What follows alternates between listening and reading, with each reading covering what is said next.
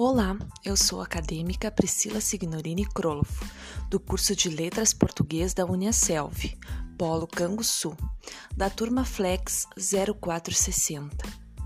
Apresentarei neste produto virtual quatro histórias com temática regionalista, que são elas de literatura gaúcha e de literatura de cordel.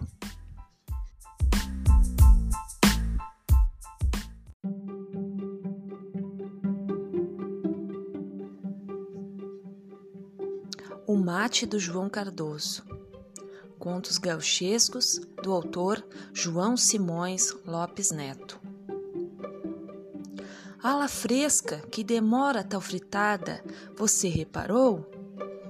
Quando nos apeanos era pino do meio-dia e são três horas largas, cá pra mim esta gente esperou que as franguinhas se pusessem galinhas e depois botassem para depois apanharem os ovos.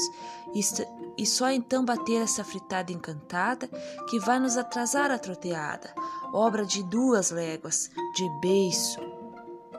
Isso até me fez lembrar um caso. Você nunca ouviu falar do João Cardoso? Não, é pena.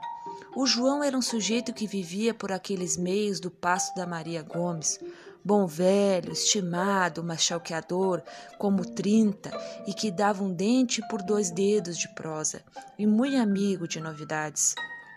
Também naquele tempo não haviam jornais, e o que ouvia e se contava ia de boca em boca, de ouvido em ouvido. Eu, o primeiro jornal que vi na minha vida foi em Pelotas mesmo aí por 1851?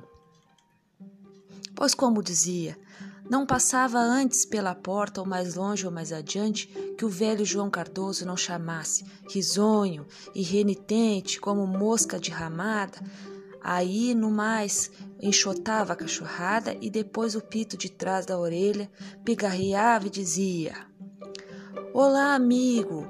Apeie-se, descanse um pouco. Venha tomar um amargo. É só um instantinho. Criolo. O andante, agradecido à sorte, aceitava. Menos algum ressabiado, já se sabe. Então, então, o que há de novo? E para dentro da casa, com a voz de trovão, ordenava: Ó oh, crioulo, traz mate e se botava na conversa, falava, indagava, pedia as novas, dava o que sabia, ria, se metia opiniões, aprovava umas coisas, ficava buzina com outras. E o tempo ia passando. O andante olhava para o cavalo que já tinha frescado, olhava para o sol que subia ou deslambrava e mexia o corpo para levantar-se. Bueno, são horas, seu João Cardoso. Vão marchando.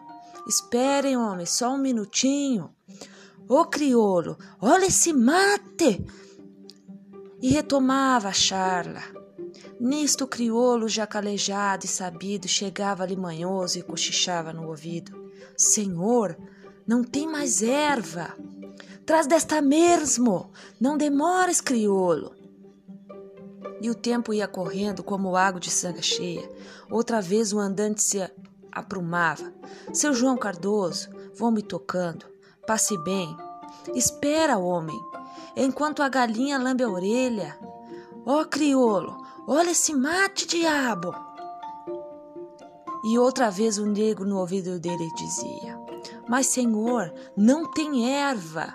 Traz desta mesmo bandalho e o carvão sumia e o carvão sumia-se largando sobre a pisano como um piscado de olhos nos olhos, como, encarna, como encarniçando. Por fim, o ajudante não aguentava mais e parava a patrulha.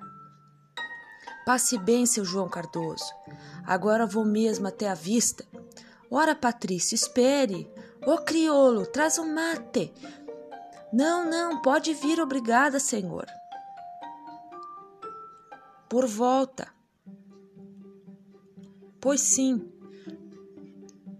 porém dói-me que você está sem querer tomar um amargo neste rancho. É um instantinho só. Ô oh, crioulo! Porém, o outro já dava de rédea resolvida a retirada. E o velho João Cardoso apeava-se até a beira da estrada e ainda teimava. Quando passar, apeie-te. O chimarrão aqui nunca se corta. Ele está sempre pronto. Boa viagem. Se querer esperar, olha, é só um instantinho. Ô criolo! Mas o embuçado já tocava o trote largo. Os mates do João Cardoso criavam fama. A gente daquele tempo até queria dizer que uma coisa era tardia, demorada, maçante, embulhosa, dizia: está com o mate do João Cardoso. A verdade é que em muita casa e por muitos motivos ainda às vezes parece-me escutar o João Cardoso, velho de guerra, pedir ao seu crioulo: Traz dessa mesmo diabo. Aqui o senhor tem pressa. Mas você já não tem topado disso?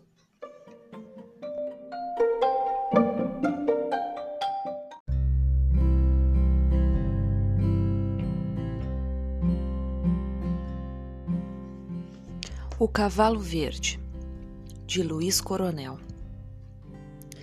Joveniano Centeno era flaco de corpo e largo de alardes. Num cair de tarde de quase janeiro, apeou na venda do seu noquinho e foi molhar a palavra, como era de costume. Pé no sebo, cotovelo na mesa, por lá foi-se ficando numa mais outra. Quando o lusco-fusco já quietava os cuscos, colocou a bota para fora do portal e se deparou com seu cavalo tordilho, pintado de verde. Respirou fundo e entrou na venda, se plantando embaixo do lampião com pose de quero-quero. Se tem mãe de respeito, quem fez o desaforo que se apresente, gritou o jovenciano.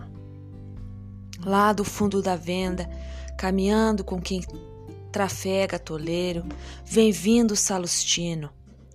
Um aspa torta com dois metros de altura e uma feiura de partir espelho. Vinha limpando as unhas com uma carneadeira luminosa.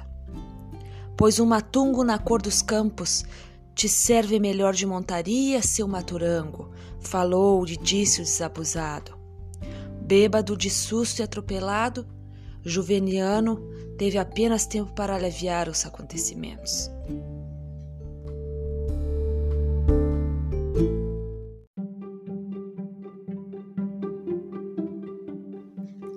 A Greve dos Bichos, de Severino Milanês da Silva. Muito antes do dilúvio, era um mundo diferente. Os bichos todos falavam, melhor do que muita gente, e passavam boa vida trabalhando honestamente. O diretor dos Correios era o, de, era o doutor Jabuti. O fiscal do litoral era uma, um matreiro siri, que tinha como ajudante o malandro Coati. O rato foi nomeado para chefe aduaneiro, fazendo muita muamba, ganhando muito dinheiro, com camundongo ordenança, vestido de marinheiro. O cachorro era cantor, gostava de serenata, andava muito cintado, de colete de gravata. Passava a noite na rua, mais o besouro e a barata.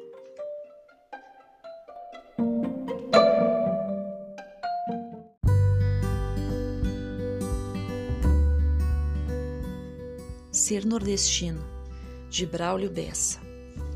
Sou o gibão do vaqueiro, sou cuscuz ou rapadura. Sou vida difícil e dura, Sou nordeste brasileiro.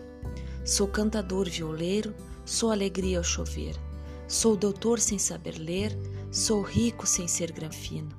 Quanto mais sou nordestino, mais orgulho tenho de ser. Da minha cabeça chata, do meu sotaque arrastado, do nosso solo rachado, dessa gente maltratada, quase sempre injustiçada, acostumada a sofrer. Mas mesmo nesse padecer, Sou feliz desde menino. Quanto mais sou nordestino, mais tenho orgulho de ser.